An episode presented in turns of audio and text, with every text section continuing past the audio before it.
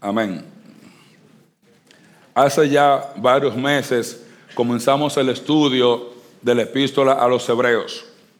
Este libro lo escribió, no se sabe a ciencia cierta quién fue el autor, quizá Pablo Bernabé. Nosotros no conocemos el autor humano, pero sabemos que el Espíritu Santo inspiró esta carta. Y fue escrita a hermanos judíos, hermanos hebreos que estaban padeciendo persecución y ellos estaban al punto de ya rendirse, de darse por vencidos por causa del sufrimiento. Había tanta persecución que algunos hermanos estaban considerando volverse atrás y volver al judaísmo, porque el cristianismo no era una religión reconocida por el imperio romano, el judaísmo sí.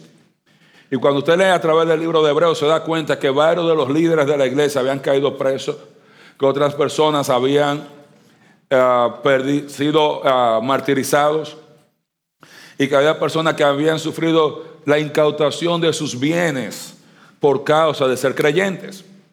Y el autor de esta carta la escribe con el propósito de estimular a sus lectores a mantenerse firmes en su fe, a no volver atrás al judaísmo, a pesar del sufrimiento, a pesar de la persecución, sabiendo que Cristo es superior al judaísmo en todo sentido y que hay una pérdida mayor en el reino mesiánico para los que vuelven atrás. Pero los que perseveran van a ser recompensados por su perseverancia en el retorno de Cristo. Y veamos que el tema principal de esta epístola es, si perseveramos en Cristo a pesar del sufrimiento, seremos partícipes de su gloria en su reino. Si no perseveramos, perderemos la oportunidad de reinar con Cristo nosotros debemos recordar la entrada al reino, ¿cómo es? ¿Cuánto cuesta la entrada al reino? Gratuita. Jesús le dijo a Nicodemo, si quieres entrar en el reino de los cielos, ¿qué tienes que hacer? Hay que creer, hay que nacer de nuevo. Pero heredar el reino es diferente. Hay diferencia entre entrar en el reino y heredar el reino. Dios el Padre le prometió al Hijo darle el reino. Salmos capítulo 2, verso 8, pídeme y te daré por herencia las naciones y por posesión tuya los confines de la tierra. Llega el Salmo 110 y le dice, siéntate a mi diestra hasta que yo ponga a todos tus enemigos por estrado de sus pies. Y Cristo vino, murió, resucitó y Dios el Padre lo sentó a su diestra.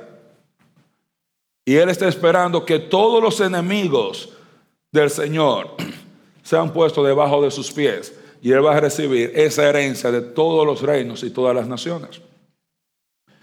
Todos los reinos de la tierra, la autoridad en el reino, el poder del reino, pertenecen a Cristo.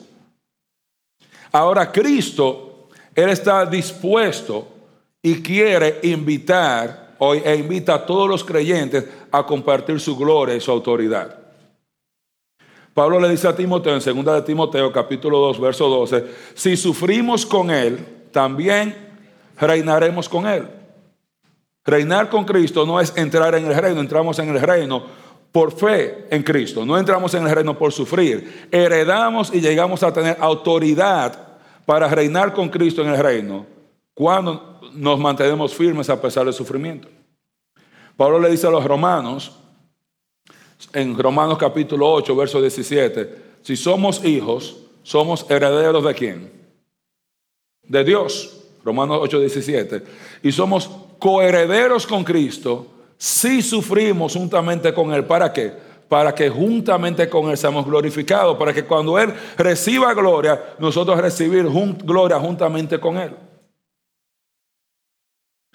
Jesús enseña en Lucas capítulo 19 con la parábola de las minas donde él arregla cuenta con sus siervos. Todos sus siervos son sus siervos, tienen una relación con ellos, pero de acuerdo a su fidelidad, le da autoridad sobre 10 ciudades a uno, a otro sobre 5 ciudades, y otro que va a habitar en la ciudad de otro, y que la ciudad que él iba a tocar se la dieron a otra persona, que fue más fiel que esa persona. Y el autor de Hebreos, usted se va a dar cuenta que heredar es una de las palabras claves en este libro. Desde que comienza hebreo en el capítulo 1 dice que Él es el heredero de todo. y pone a Cristo como el heredero de ese reino. Y él tratando de llevar muchos de los creyentes a llegar a compartir esa gloria con él. Y por eso el autor, en estos hermanos que están sufriendo, le escribe esta carta. Veamos que el texto clave lo encontramos en el capítulo 10, verso 23, que dice, mantengamos firme sin fluctuar la profesión de nuestra esperanza porque fiel es el que prometió. Y el autor de Hebreos nos da cinco advertencias a través de la epístola de por qué no debemos volver atrás y las consecuencias de volver atrás. Y si lo resumimos, volver atrás, volverse al judaísmo era disciplina de Dios y pérdida de oportunidad para reinar con Cristo, para el creyente, que se devuelve. El creyente está seguro en Cristo.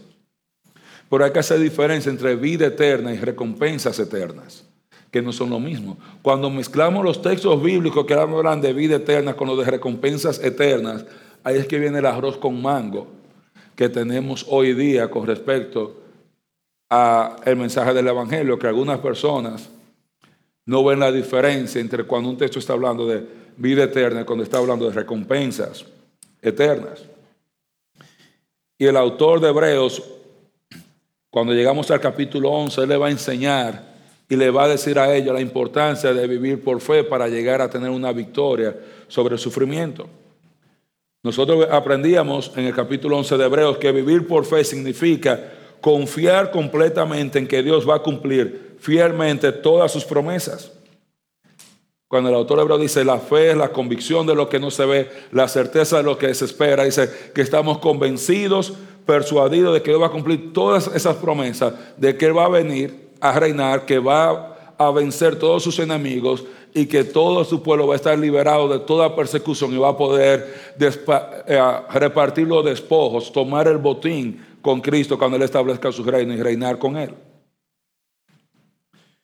Vivir por fe, aprendemos que implica ver la vida de la perspectiva de Dios y llegar a confiar que Dios va a recompensar de manera generosa y abundante a todos aquellos que hacen su voluntad a pesar del sufrimiento, como el texto que mencionamos y que le encanta a la hermana Margarita. Porque sin fe es imposible agradar a Dios, porque el que se acerca a Dios debe creer que le hay y que Él es qué? Galardonador de los que le buscan. ¿Cómo termina la Biblia? ¿Cuáles son las últimas palabras de Jesús en la Biblia? He aquí vengo pronto y mi galardón conmigo. Y veamos que confiar en Dios implica confiar en Dios aún en tiempos de incertidumbre, como Abraham, que dice que él salió a esa tierra prometida sin saber a dónde iba. Él no tenía los detalles del plan de Dios, él sabía que Dios lo estaba llamando en esa dirección y él obedeció. Y debemos confiar en Dios aún en tiempos de incertidumbre, confiando en que Él va a hacer lo imposible, como Sara. Yo estoy pasada de edad, yo no puedo tener hijos, pero ella confiaba en que Dios iba a cumplir su promesa. Y vivir con fe, por fe implica confiar en que Dios nos va a dar esa herencia. Luego veíamos que debíamos confiar en Dios en medio de las dificultades de la vida. Y que debíamos obedecer a Dios aun cuando sus mandamientos parecieran que están contradiciendo sus promesas. Dios le dijo a Abraham, te voy a dar un hijo y en ese hijo Isaac yo te voy a dar muchos hijos. Después Dios le dijo a los 15 años, sacrifícame a Isaac. Y tú no me dijiste, ahora me está diciendo esto. Pero Abraham confiaba y obedeció a Dios, aún en las circunstancias más difíciles, aún dispuesto a sacrificar lo que él más quería. Porque él sabía que aún la muerte no anula las promesas de Dios que Dios no tiene ningún problema en cumplir sus promesas conmigo ahora o 100 años después del día de hoy. Y ese es el énfasis que él hace en el Museo de la Fe. En el capítulo 11 dice, Abraham hizo esto, Isaac y Noé y Jacob y Abel. Y él concluye al final del capítulo 11 que ninguno de ellos recibieron los prometidos, ellos recibieron las promesas. Y aun cuando Abraham se le prometió la tierra prometida, él no la recibió. Él le dijo a Isaac, tú la vas a recibir. Isaac no la recibió, le dijo a Jacob y él no la recibió y Jacob se lo dijo a sus hijos y José se lo dijo a sus hijos cuando iba a salir. Porque, porque ellos sabían que yo muera ahora sin tener posesión de la tierra ahora no significa que yo no la voy a poseer. Ellos sabían que aún a la muerte y que ni aún la muerte invalida o anula o cancela las promesas de Dios. Por eso a ti y a mí nos importa entender esto porque no importa lo que pase, vivimos para Cristo y sabemos que su fidelidad va más allá de nuestra muerte física aquí sobre la tierra va mucho más allá. Y el autor sigue diciéndole en el capítulo 12, aprendíamos que teniendo tantos testigos, tantas personas que habían corrido esa carrera al inicio del capítulo 12, que nosotros debíamos despojarnos de todo peso del pecado que nos asedia. Y nos, da, nos dice que debemos renunciar a las distracciones y al pecado en nuestra vida. Y que si queremos tener éxito a pesar del sufrimiento, tenemos que tener la mirada en Cristo, que sufrió una muerte extremadamente violenta por causa del pecado, por el gozo puesto delante de él. Y veamos la semana pasada que Dios utiliza el sufrimiento presente para entrenarnos para la gloria futura. Y aprendíamos la semana pasada que la medida de nuestro sufrimiento por Cristo es la medida del sufrimiento de Cristo por nosotros. Y que nosotros no debemos desanimarnos por el pecado, porque la mayoría de las veces nuestro sufrimiento no termina en la muerte física como el de Cristo, cuando dice que no habíamos sufrido hasta la muerte.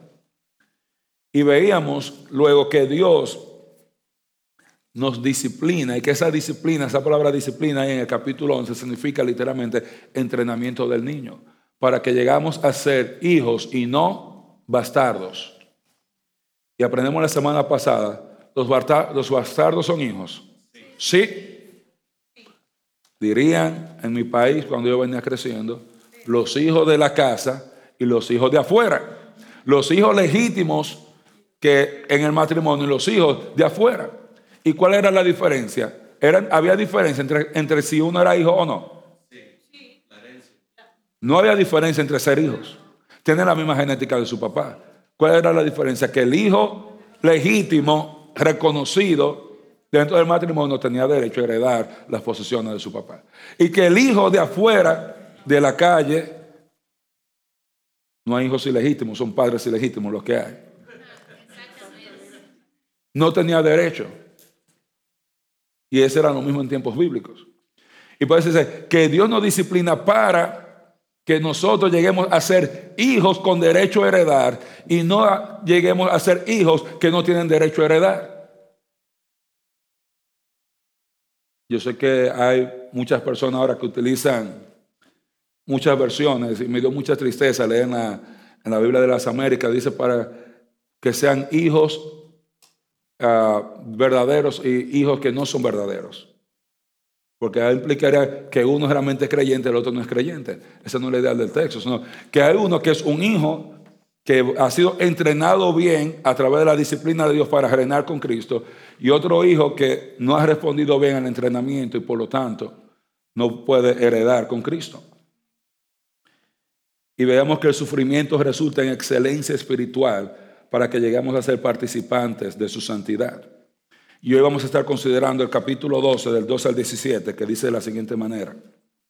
Por lo cual, mis hermanos, levantad las manos caídas y las rodillas paralizadas, y hacer sendas derechas para vuestros pies, para que lo cojo no se salga del camino, sino que sea sanado. Seguid la paz con todos y la santidad sin la cual nadie verá al Señor.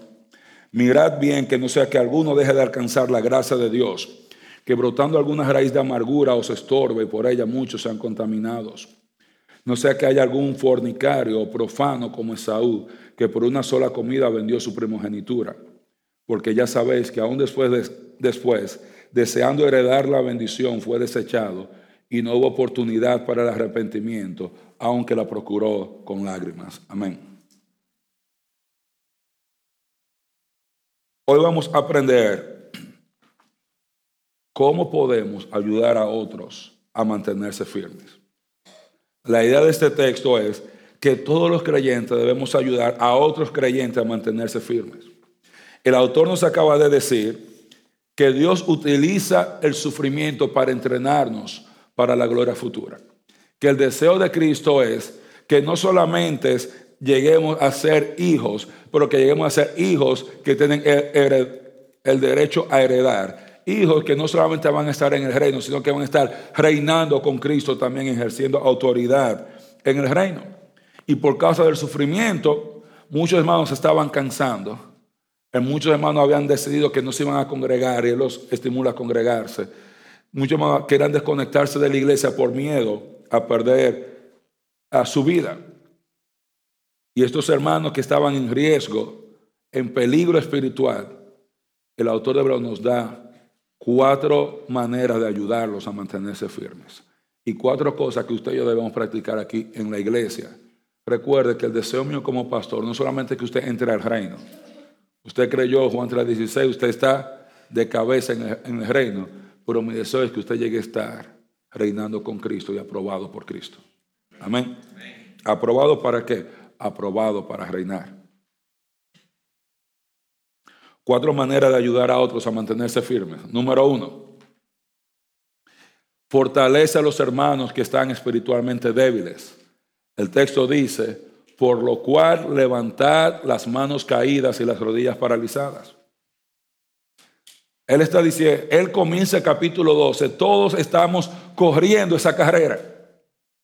Como dice Pablo en Corintios capítulo 9, todos en el estado de la verdad corren, pero uno solo se lleva el premio. Pero en esa carrera había algunos hermanos que tenían las manos caídas y las rodillas paralizadas que ya se estaban cansando de seguir adelante en su vida cristiana porque tenían demasiadas dificultades como creyentes. La vida cristiana se estaba haciendo difícil, estaban sufriendo mucha persecución. Y él estimula a los hermanos que debían ayudar a levantar esas manos que estaban caídas, ponerse en posición de correr y que debían ayudar a esas rodillas que en vez de estar corriendo esa carrera con la que comienza el capítulo 12, estaban paralizadas en medio de la carrera. Estos hermanos estaban corriendo el riesgo de no terminar bien su vida cristiana. Porque para reinar con Cristo hay que terminar bien. Como dice Pablo, he peleado la batalla, yo he corrido mi carrera, yo he guardado la fe y por lo tanto me espera una recompensa, una corona de justicia. Entonces nosotros debemos ayudar a fortalecer a los hermanos que están espiritualmente débiles. Debemos ayudarlos. ¿De qué manera yo ayudo a fortalecer un hermano que está espiritualmente débil? Varias maneras. Número uno, mis hermanos, orando por los hermanos. Cuando usted ve un hermano que está teniendo dificultad en su caminar con Cristo, está teniendo dificultad para seguir a Cristo, la primera reacción nuestra debe ser déjame orar por el hermano. Esa es una manera de usted levantar las manos caídas, las rodillas paralizadas, orando. Pero mis hermanos, la otra manera es usando su boca con sabiduría, con sus palabras. Usted levanta esas manos caídas, esas rodillas paralizadas, con sus palabras. ¿Por qué el autor de Hebreos le escribió la carta a esta congregación, a estos hermanos? Él pudo haber orado ya. Pero esos necesitaban su palabra. Y nosotros debemos tener cuenta, mis hermanos, porque muchas veces con nuestras palabras, nosotros en vez de estimular a un hermano a seguir adelante con nuestras palabras, desanimamos a los hermanos. Hay veces que nosotros venimos, en la manera que hablamos, las cosas que decimos de los hermanos, llegamos a poner hermano a punto de decir, tú sabes que yo no quiero ir a la iglesia. Yo no quiero volver a la iglesia. ¿Por qué? Porque la hermana Emma me dijo. Porque la hermana Sandra me dijo. Y nosotros, mis hermanos, tenemos que entender que si queremos fortalecer a los hermanos, tenemos que utilizar nuestras palabras sabiamente. Pablo le dice a los Efesios en el capítulo 4, verso 29, que, nos, que ninguna palabra podrida, corrompida, dañada, salga de nuestra boca, sino la que sea necesaria para la edificación de los oyentes. Una de las situaciones más difíciles que me toca enfrentar en la iglesia No es el pecado de que un hermano hizo esto, lo otro. Es cuando un hermano está hablando cosas que no tiene que hablar. Porque hay veces que hay un hermano que tiene el deseo y siempre aparece un matagoso por ahí que viene a decirle, y de verdad, y tú realmente eres salva. Y yo vi a Grisel que se subió ahí a cantar con ese pantalón. Y aquel hermano anda con una barbita por allí. Y aquel hermano, mira, tiene ese pantalón. Y a veces hay un hermano que deja de venir o llegar porque la actitud de hermanos o personas que están en la iglesia. Y por eso tenemos que ser hermanos sabios. Porque quizá ese hermano no le dice a usted. Cuando él se va, él se va callado y no le dice a usted. Uno viene a enterarse seis meses después, ¿qué fue lo que pasó? Bueno, que Marisol dijo, fulano no le gustó, él se fue, ¿por qué no me dijo a mí no? Porque no quería molestar y tal cosa. Y allá está. Cuando usted ve un hermano con deseo de rendirse, que está rindiendo, usted hace lo que hizo Naye, que decía la hermana Rosa que la vio llorando, Naye fue le dijo, tú no puedes seguir viviendo así, tú tienes que seguir adelante. Y Dios te va a cuidar. Eso significa tú levantar las manos caídas y las rodillas paralizadas de un hermano y de tarea, hermano, fortalezca a un hermano en esta semana. No te lo busque un hermano y fortalezca, edifíquelo en esta semana. Hay que fortalecer a los hermanos que están espiritualmente débiles. Los hermanos débiles no es para que lo patiemos. No son para que lo pateemos. Que en muchos lugares, un hermano, yo que no anda bien, digo, tú eres salva de verdad. Quizás tú no eres salva. Y quitamos el enfoque de lo, de lo esencial. Ese hermano creyó. Ese hermano es inmaduro, es un bebé espiritual, necesita estímulo espiritual para seguir adelante, necesita ser alimentado espiritualmente. Pero fortalece a los hermanos que están espiritualmente débiles. Número dos, da ejemplo de perseverancia a estos hermanos. Dice, anímales y fortaleceles, pero dice, haz senda derecha para vuestros pies. ¿Para qué? Para que lo cojo no se salga del camino, sino que sea sanado. Yo no puedo venir y decirle a Naomi, sigue adelante, y yo, mis pies y mis pasos, yendo por otro camino que no es el camino de Cristo. Yo necesito hacer senda derecha para mis pies, un camino derecho, un camino firme. A mí me gusta hacer hiking, me gusta meterme en la montaña. Y espero que mi voz llegue al final del sermón. Y uno de los peligros cuando usted está haciendo hiking no son los osos, no son los cocodrilos que una vez tuve al pisar uno. Uno de los peligros es torcerse un tobillo. Usted va caminando, usted va trotando, usted va y la naturaleza y cae. ¿Por qué? Porque vamos en un camino que no es plano, no es derecho. Y en cualquier momento sin usted darse cuenta, se hunde, me pone un pie, pisa más fuerte y se lastima. Y nosotros tenemos que hacer sendas derechas para nuestros pies, caminar de una manera, está hablando de hacer esa senda derecha, es vive un estilo de vida correcto delante de Dios, camina de acuerdo a la palabra para que si hay algo cojo, algo sanado, algo enfermo, tú puedes, estar sanado, pero que pueda servir de ejemplo a esos otros hermanos que están débiles. Yo no puedo decirle a un hermano, sigue adelante, congrégate, y yo no hacerlo. Yo me acuerdo de mi tío Marino, le gustaba el trago. Y mi otro tío Caonabo, también le gustaba el trago. Y la esposa de tío Caos llega, está desesperada porque mi tío le gustaba. Y ella va a hablar con Marino, porque Marino era el más viejo de los tíos. Marino habla con Caonabo. Caonabo aquí está borracho todo el tiempo y un desastre. Y él va donde tío le dice, Caonabo, venga acá. A mí me están diciendo que usted está bebiendo todos los días. Muy mal hecho, muy mal hecho. Haga como yo, beba todas las noches va todas las noches. Él no podía darle, decirle a mi tío cómo caminar, porque él no estaba caminando por una senda derecha. Es difícil tú venir y ayudar a otros cuando nos estamos revolcando en el mismo lodo. Usted no se ha dado cuenta que a veces usted anda, se le queda un pedacito de comida aquí o algo, ven para limpiarte que te quede un pedacito de comida. Usted lo deja cuando ve una gente que usted ve limpia. Pero usted ve una gente que pone la basura en esa facón, ah, pues usted tiene una cosita aquí, déjame ayudarte. Que usted dice, no, no, espérate. Déjame eso ahí. Déjame eso ahí. Tenemos que dar ejemplo de perseverancia. Incluso usted no se ha puesto a pensar por qué Cristo sufrió tanto. Para darnos ejemplo de cómo debemos vivir en medio del sufrimiento. Como dice Pedro, Él no abrió su boca, Él no maldijo, Él no comenzó a quejarse. Padre, ¿y por qué a mí? Padre, ¿por qué a mí? Padre, ¿por qué a Pedro no? Padre, ¿por qué a tal cosa? Usted no se puede pensar por qué los apóstoles todos murieron muertes violentas, a excepción de Juan. No eran porque ellos eran personas malas, para darnos ejemplo. Dios los escogió a ellos para sufrir. De esa manera, para darnos ejemplo a nosotros.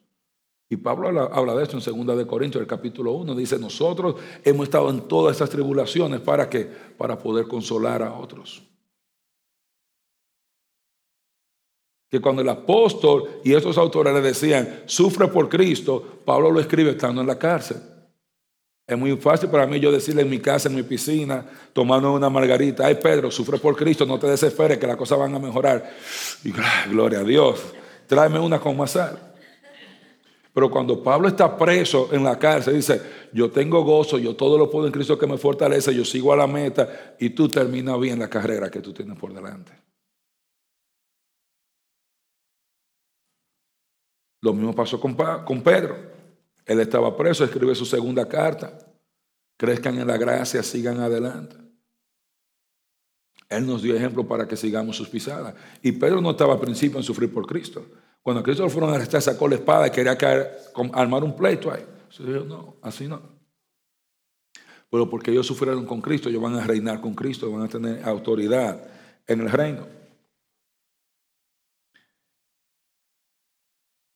Sigue diciendo, lo tercero que aprendemos es, debes buscar llevarte bien con todos los creyentes incluyendo los creyentes que tienen una personalidad difícil.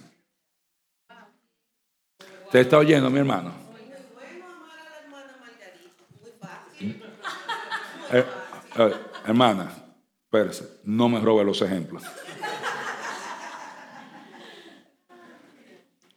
Hermano, no todo el mundo es una pepita de oro como la hermana Margarita para caerle bien a todo el mundo. Y mire, se lo estoy poniendo ahí porque no hay que interpretar lo interpretado ya. Dice el texto, buscad seguir la paz con todos y la santidad sin la cual nadie verá al Señor. ¿Qué quiere decir? En medio del sufrimiento, en medio de las pruebas, en medio de las dificultades, usted como cristiano, como creyente, ponerse a pelear y a chismear con otros no le va a ayudar. Dice, no importa lo difícil que sea la situación, no importa el sufrimiento, dice, sigue, seguir la paz con todos. No solamente con la hermana Margarita, no solamente con los hermanos que son fáciles de amar. Hay hermanos, mis hermanos, que son como de oro, pero tienen tantos quilates, mis hermanos, que no hay quien se los cuelgue. Son demasiadas libras de oro para yo colgarle en mi cuello. Y esos hermanos, hermanos, hay que amarlos. Dios no nos manda a amar solamente a los hermanos que son felices, que nos dicen las cosas bien. Hay hermanos, hay hermanos que tienen el ministerio de matarle el gozo a, otros hermanos. Hay hermanos que Dios lo ha puesto en la iglesia para que usted aprenda paciencia, para que usted aprenda amor, para que usted aprenda humildad y aprenda a quedarse callado y decir, Dios te bendiga, mi hermano. La hermana, la hermana Mariana, hermano, no, nosotros pasa. Yo le voy a decir algo. ¿Sabe por qué Dios permitió que la hermana Marianela, a pesar de su diagnóstico, duró muchísimos años? Y no era de que porque no la aguantaban allá ni la aguantaban allá. Pero nos enseñó varias cosas, mis hermanos. cuando, según la fuimos conociendo, nosotros aprendimos paciencia con la hermana. Hermana, y al final de su carrera, estábamos todos vueltos locos con la hermana Marianela. Estábamos todos contentos. Y cuando la hermana Marianela partió con el Señor, estábamos orando y cantando con ella, todo agarrado de la mano alrededor de su cama. Mientras estábamos haciendo esa última oración, cuando abrimos los ojos, ella ahí partió con el Señor. Pero Dios nos permitió aprender a amar a la hermana. Bueno, hay que aprender a amar a los hermanos. Amar a los hermanos no es una opción, no es un sentimiento, es un mandamiento. Nos manda a amar a tu hermano, punto.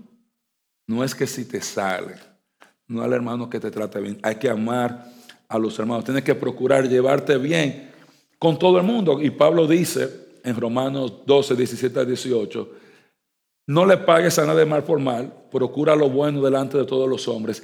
Y si es posible, dice, haz todo el esfuerzo humano posible para estar en paz con todo el mundo. Tú no vas a ayudar a otros a fortalecerse espiritualmente si tú estás en pleito con ese hermano todo el tiempo.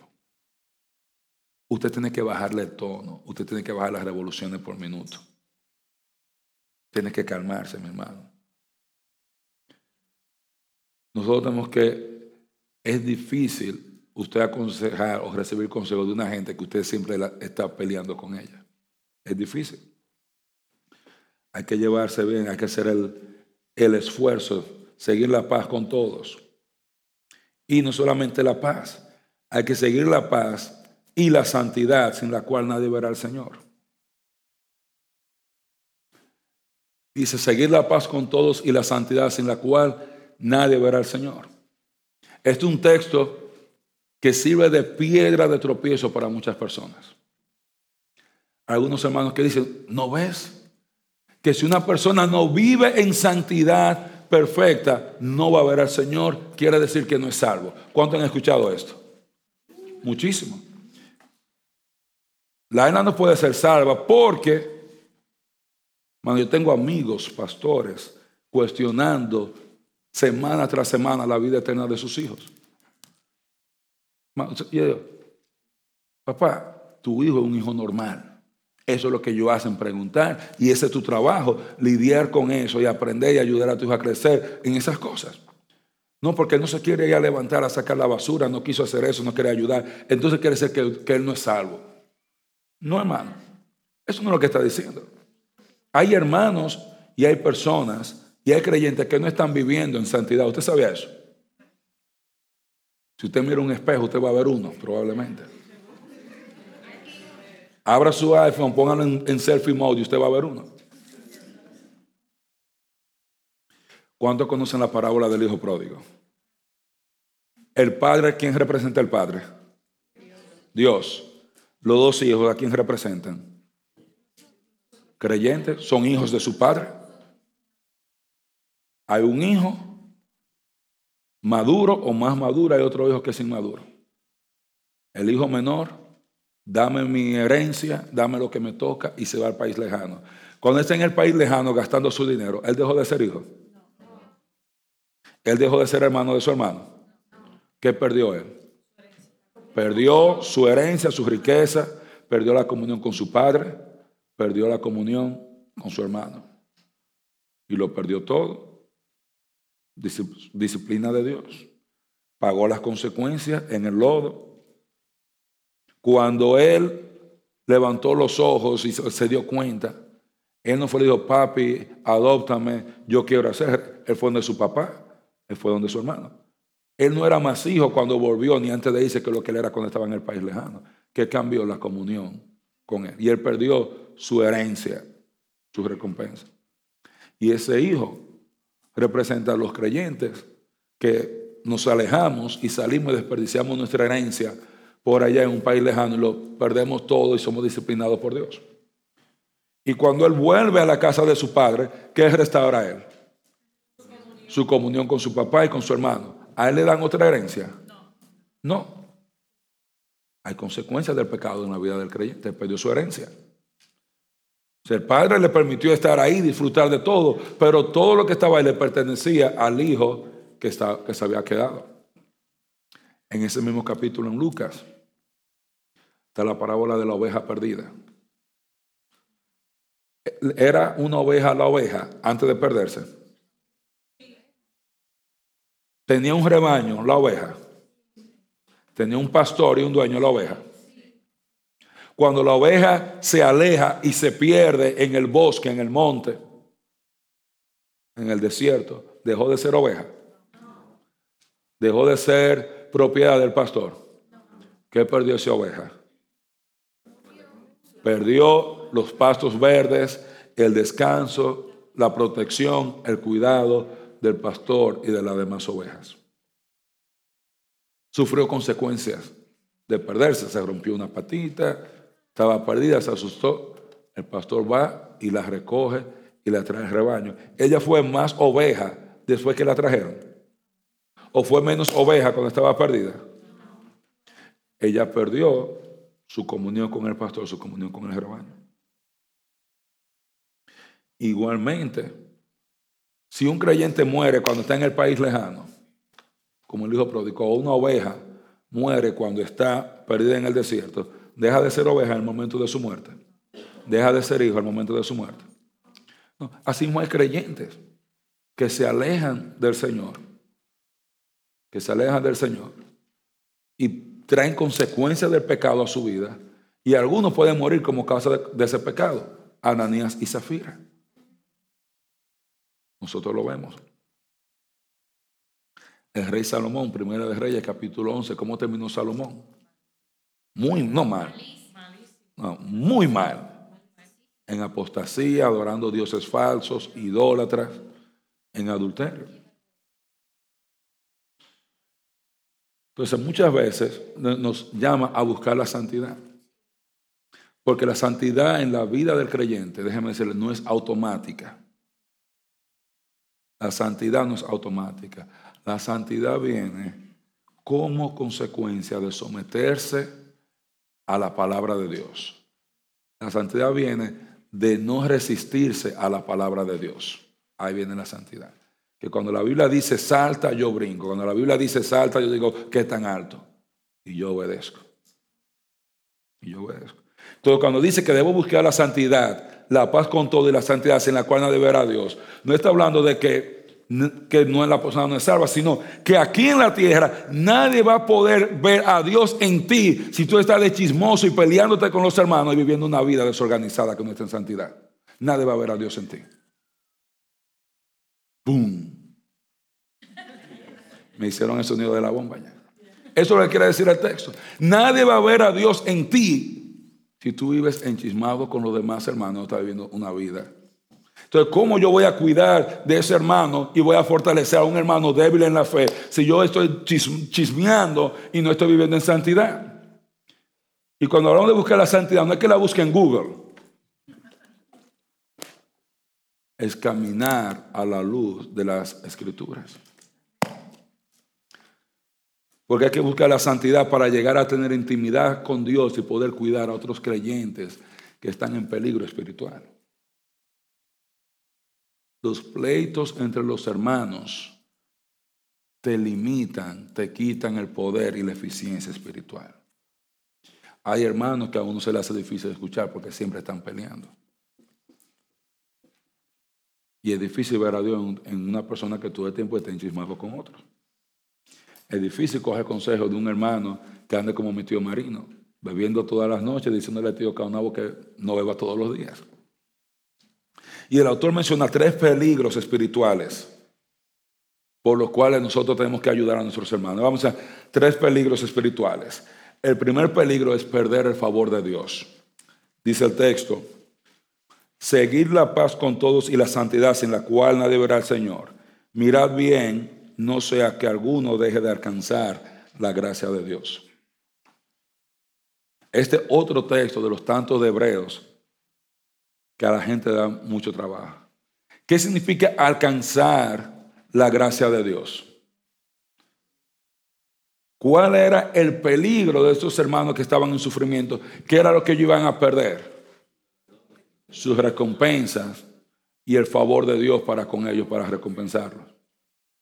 Gracia, la palabra gracia significa literalmente un favor. Es un favor. Es el favor de Dios para con ellos. Cuando un creyente está caminando de acuerdo a la palabra, Dios, él tiene el favor de Dios, la bendición de Dios en su vida. Cuando un creyente anda desorganizadamente, corre el peligro de perder el favor de Dios, la bendición de Dios, la protección de Dios en su vida. No deja de ser hijo. Pablo le dice a los Gálatas en el capítulo 5, verso 4, a los Gálatas le dice, ustedes los que quieren venir a guardar la ley, ahora dice, de la gracia habéis caído, han perdido el favor de Dios, van a perder el favor de Dios para con ustedes, si en vez de seguir a Cristo comienzan a seguir la ley de Moisés. Y el peligro que tienen estos hermanos es que Dios les había ofrecido ese reino inconmovible que está al final. Y Él les dice en el capítulo 10 de Hebreos, porque a un poquito y el que ha de venir vendrá y no tardará, mas el justo por la fe vivirá. Y si retrocediere, que no va a agradar mi alma. Hebreos 10, 36 al 38 si retrocediere, no va a agradar mi alma, no va a ser bendecido, no va a recibir el favor de Dios en su vida.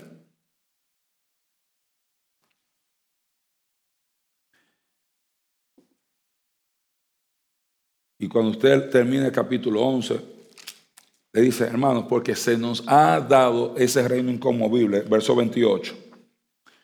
Así que recibiendo nosotros un reino inconmovible, tengamos gratitud y mediante ella sirvamos a Dios agradándole con temor y reverencia, porque nuestro Dios es fuego consumidor. Esa es la gracia que ellos tenían, están en peligro de, de dejar de alcanzar. El favor de Dios, la bendición de Dios para todos aquellos cristianos que sirven y se mantienen fielmente a Dios a pesar del sufrimiento y de la persecución. Esa recompensa especial.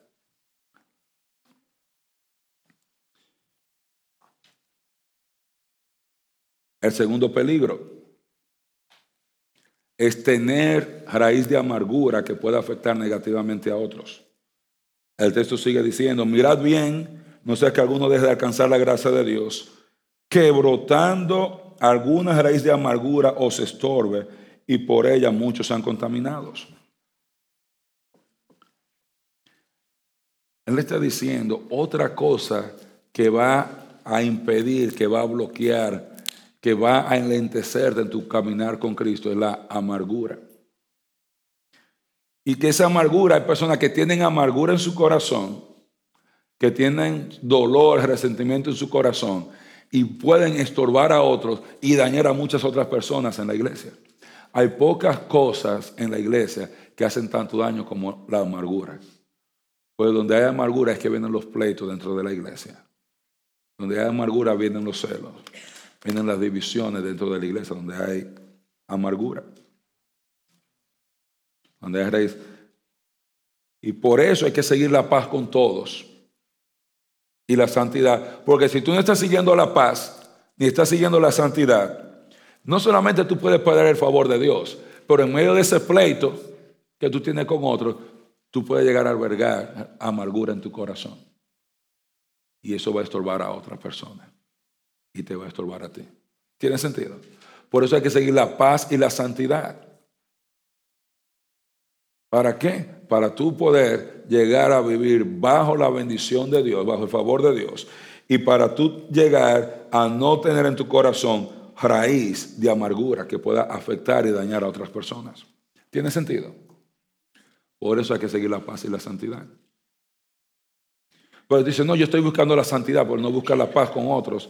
No hay manera de llegar a ser santo delante de Dios, de experimentar santidad, sin yo amar al hermano.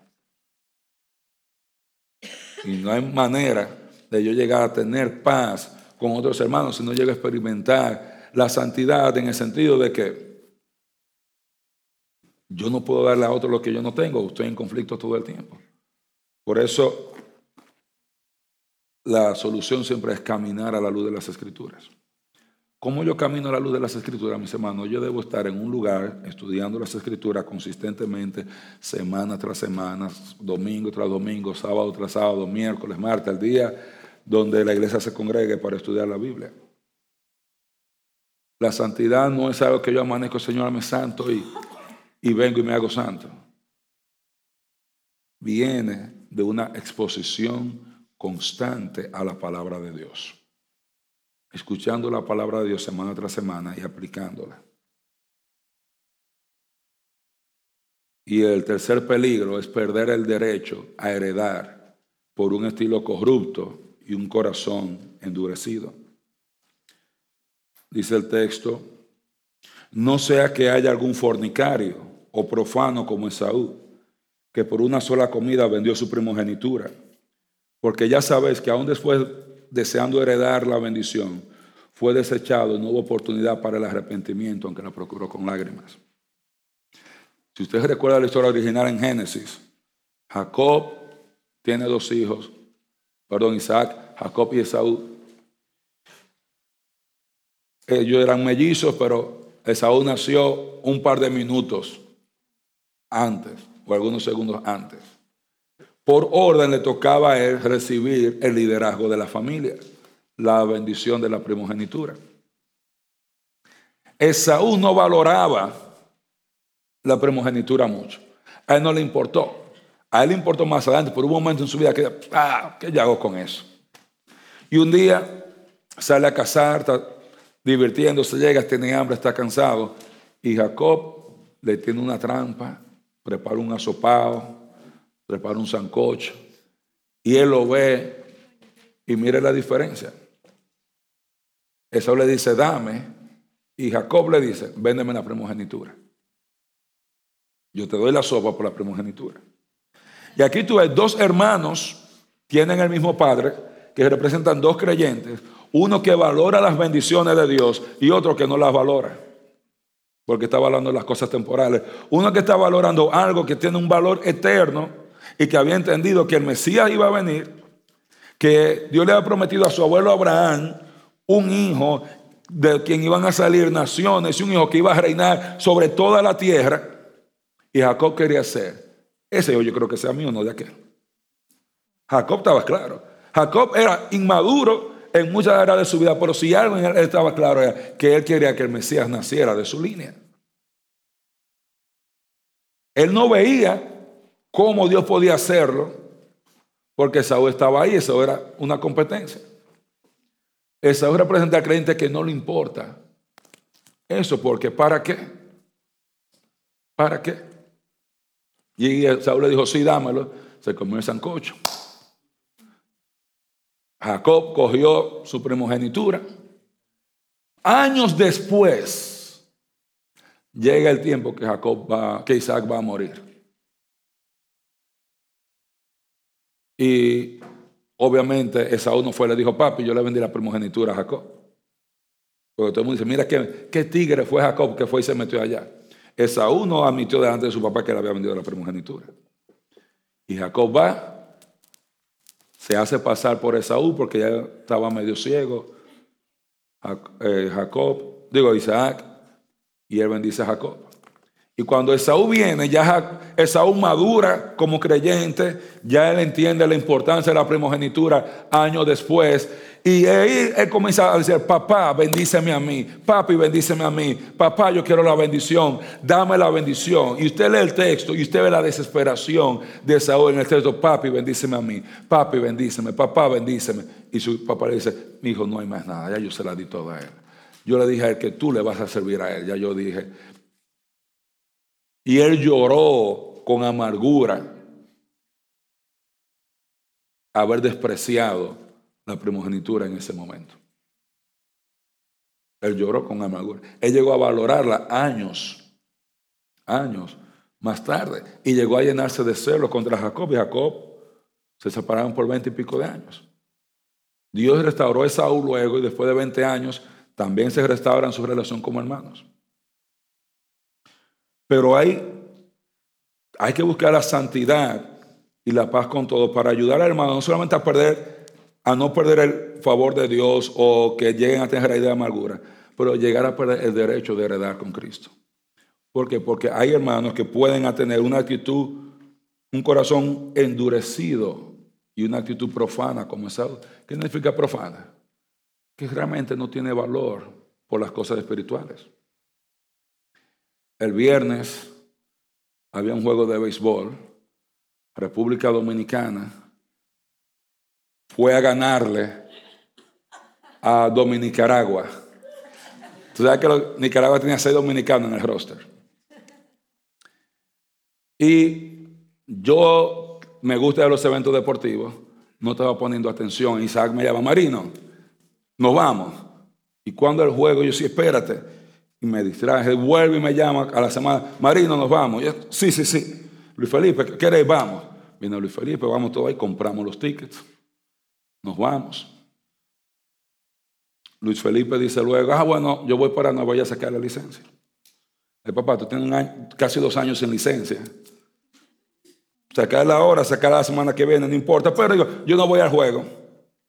Yo no voy a sacar la licencia. Tenemos un ticket.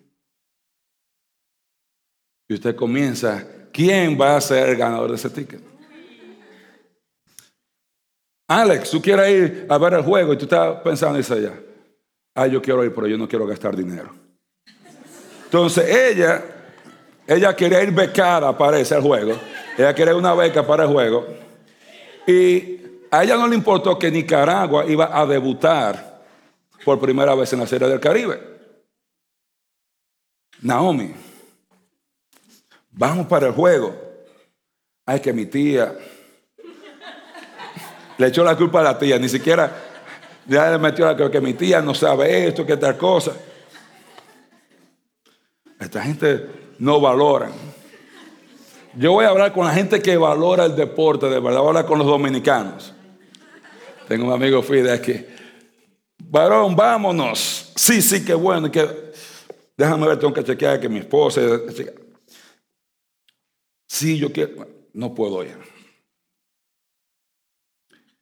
Hablo con Luis Hoffman. Luis, vamos, dice, los perros, pues déjame llamar a mi, a mi hija. Y la hija viene y dice, sí, yo voy a cuidar los perros. Y dice, sí, vámonos, Marino. Como a las tres horas me dice, yo tengo que buscar un psicólogo. Yo, papá, hace 25 años que tú necesitas un psicólogo. ¿Por qué tienes que buscarlo hoy? Hoy. Como si no supiéramos lo que tú estás pasando. En la semana que viene, no, no, Marino, esto es más importante. ¿Ok? Claro. No, la terapia que necesitaba era ir allá. William, vamos para allá, estamos cenando. William ni siquiera se moneda. Ah, yo no voy para allá. A ver qué. ¿Para qué voy a ver eso?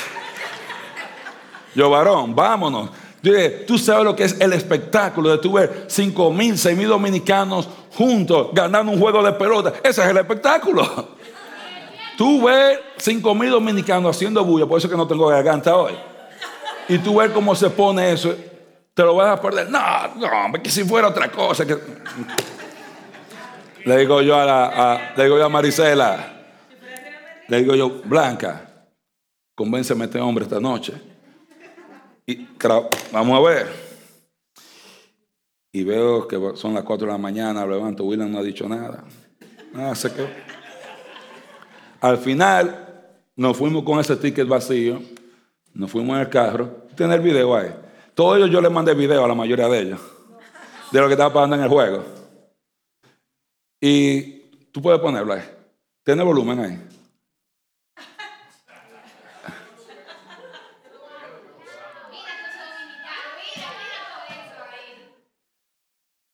Y hay la,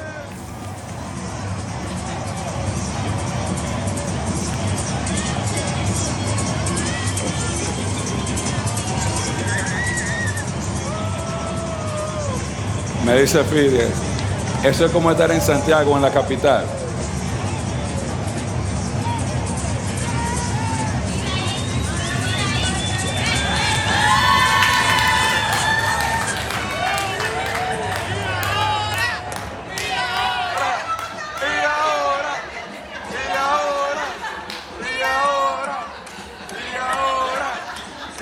Cuando yo estoy viendo el juego allá, me escribe, me escribe Grisel en el grupo como, Marino, tú estás muy callado, no estás diciendo nada ahí. De callado están los nicaragüenses que no quieren celebrar antes de tiempo porque íbamos sufriendo, ellos iban ganando. Me escribe otra amiga mía que era profesora mía en Nueva York, Marino, tú estás muy callado. Cuando yo grababa cada lanzamiento, a ver cuándo era que iba a salir el batazo para coger la celebración. Y de que salió eso a, todo el mundo a mandarle video, aquí estamos, ahora es y ahora. El que gana es el que goza. Y tú sabes qué pasó con muchas de las personas que dijeron que no. Yo me arrepiento, yo debía haberme ido.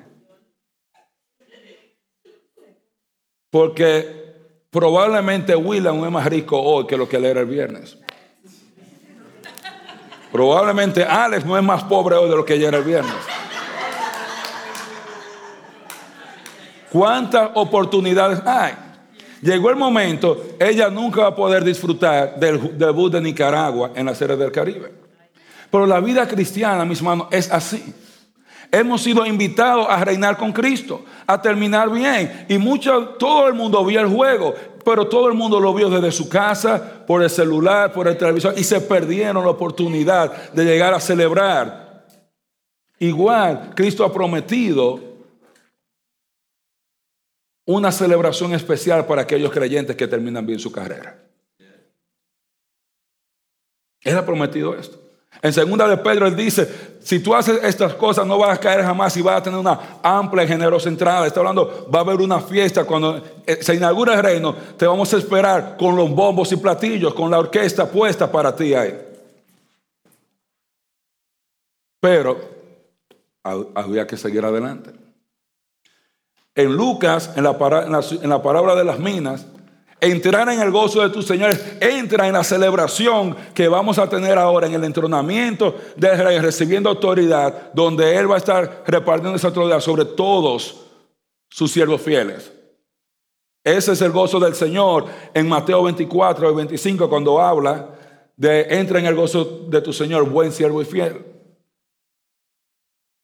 En Mateo capítulo 8 habla dice en en aquel día vendrán muchos de oriente y de occidente y se sentarán en la mesa con Abraham. Pero los hijos de reino serán echados a las tinieblas de afuera. No quiere decir que hay creyentes que se van a perder, sino que hay creyentes que se van a perder de una celebración especial para todos aquellos, como Apocalipsis los llama, los vencedores, al que venciere, a los que terminan bien. Hay una oportunidad. Y algunos de nosotros tenemos la actitud de, con respecto a las recompensas, a mí no me interesa. Mi hermano, no hay nada que a veces yo encuentro tan preocupante cuando usted ve un hermano que se cree muy espiritual y dice, a mí no me interesa reinar con Cristo. Yo, yo soy salvo. Hermano, usted está mal. Eso es de las peores cosas que usted puede decir. Ah, no, que a mí lo que me interesa es ser turista, yo no quiero gobernar, hermano. Eso es de las peores cosas espiritualmente hablando que usted puede decir. ¿Usted sabe por qué? Porque usted está diciendo, a mí no me importa la majestad del rey. No estoy haciendo chiste. A mí no me importa la gloria del rey. Yo no tengo ningún interés en su gloria, ningún interés en su reino, ningún interés en servirle a Él en su reino. Yo quiero estar de turista en su reino. Eso no es espiritual, mi hermano. Hebreos capítulo le dice, hay que creer que le hay y que Él es galardonador de los que le buscan. El verso con la sin fe es imposible agradar a Dios. Esa es la actitud profana que tuvo Esaú cuando él vendió su primogenitura. Él no quiso esperar, él pudo haber esperado, cocinado lo que tenía, esperado una hora, dos horas comer, estar bendecido. Muchos de nosotros ahora mismo no queremos a veces seguir adelante por el sufrimiento. Llegamos a, pensar que yo no vale la pena mi dinero, como diría Alex. Yo no quiero gastar dinero.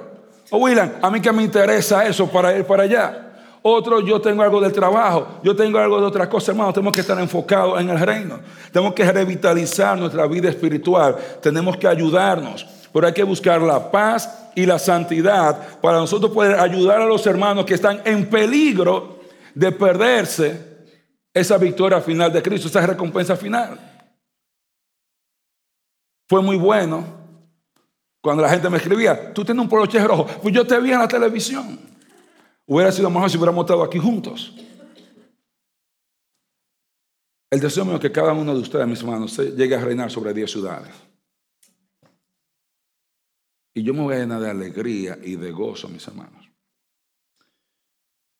Pero heredar el reino tiene un precio y por cuestión de tiempo voy a mencionar algunos textos y usted lo puede buscar. Génesis capítulo 49. Jacob va a bendecir sus hijos. Él tiene 12 hijos.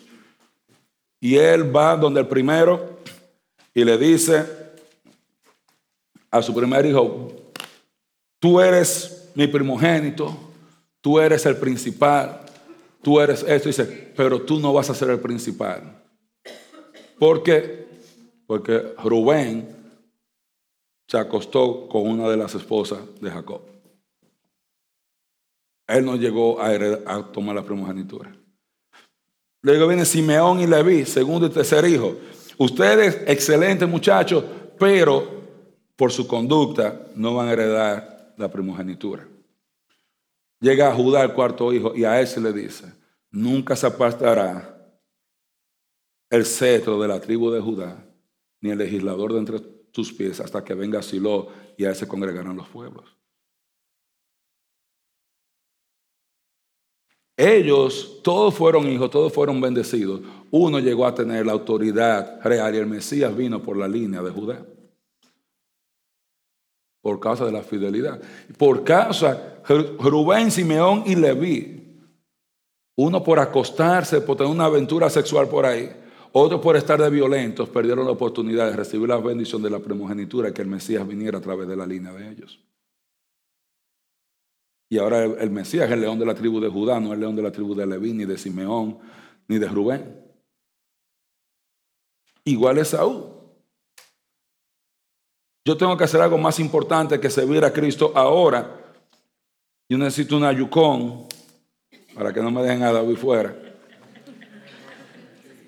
Pero igual, mis hermanos, un estilo de vida, escuchadme bien, un estilo de vida licencioso también es un problema para los creyentes.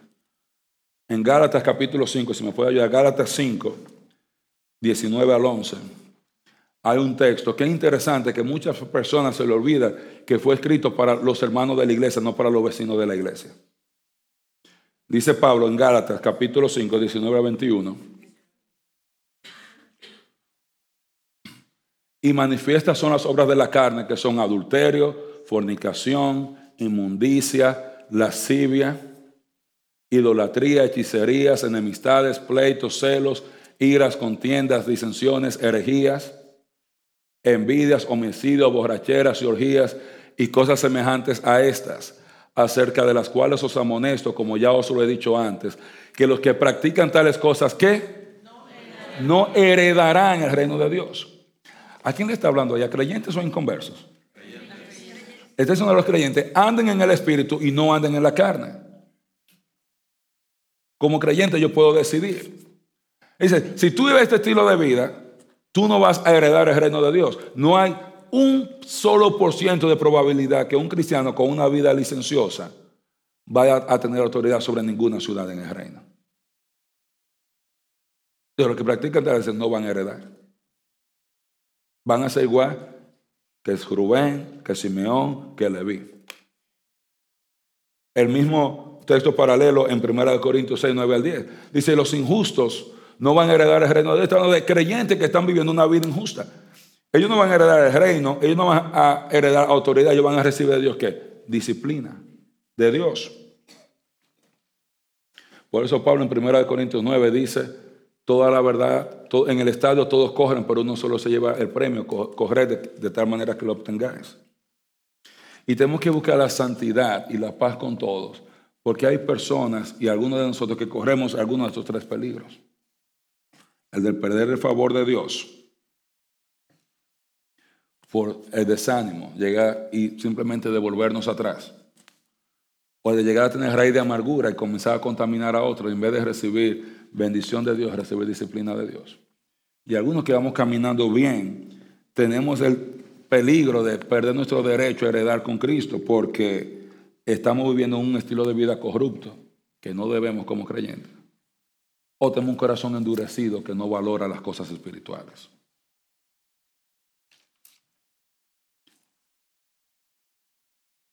va a haber muchas personas, cuando estemos en el reino, todos vamos a estar felices y contentos. Pero va a haber muchos que se van a dar cuenta, ¿tú sabes qué?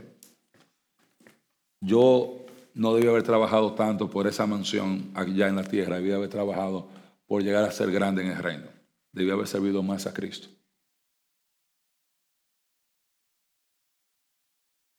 El autor de Hebreos quiere que terminemos bien, que nos mantengamos firmes. Estos tres peligros corremos como creyentes. No sea como William.